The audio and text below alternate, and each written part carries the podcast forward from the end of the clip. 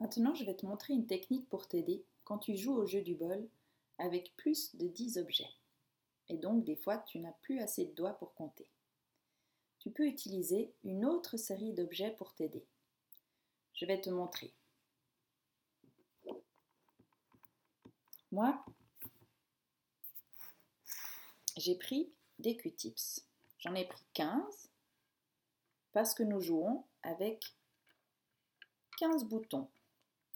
Donc je prends exactement le même nombre de petits objets. J'ai pris des Q-tips, mais ça peut être des allumettes, des Legos, tout ce que tu veux comme petits objets.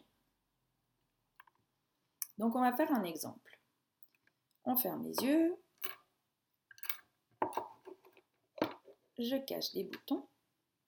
On peut rouvrir les yeux. Il me reste deux boutons. Pour savoir combien se cache sous le bol, je peux m'aider de mes Q-tips. Je mets deux dans ma tête et je continue à compter, comme avec les doigts, mais à l'aide de ces petits objets. Deux dans ma tête, 3, 4, 5, 6, 7, 8, 9, 10, 11, 12, 13, 14, 15. Je m'arrête à 15 puisque nous jouons avec 15 boutons. Maintenant, je peux compter combien j'ai ajouté de Q-tips. 1, 2, 3, 4, 5, 6, 7, 8, 9, 10, 11, 12, 13. J'ai 13 Q-tips, c'est le nombre de boutons qui se cachent sous le bol. On vérifie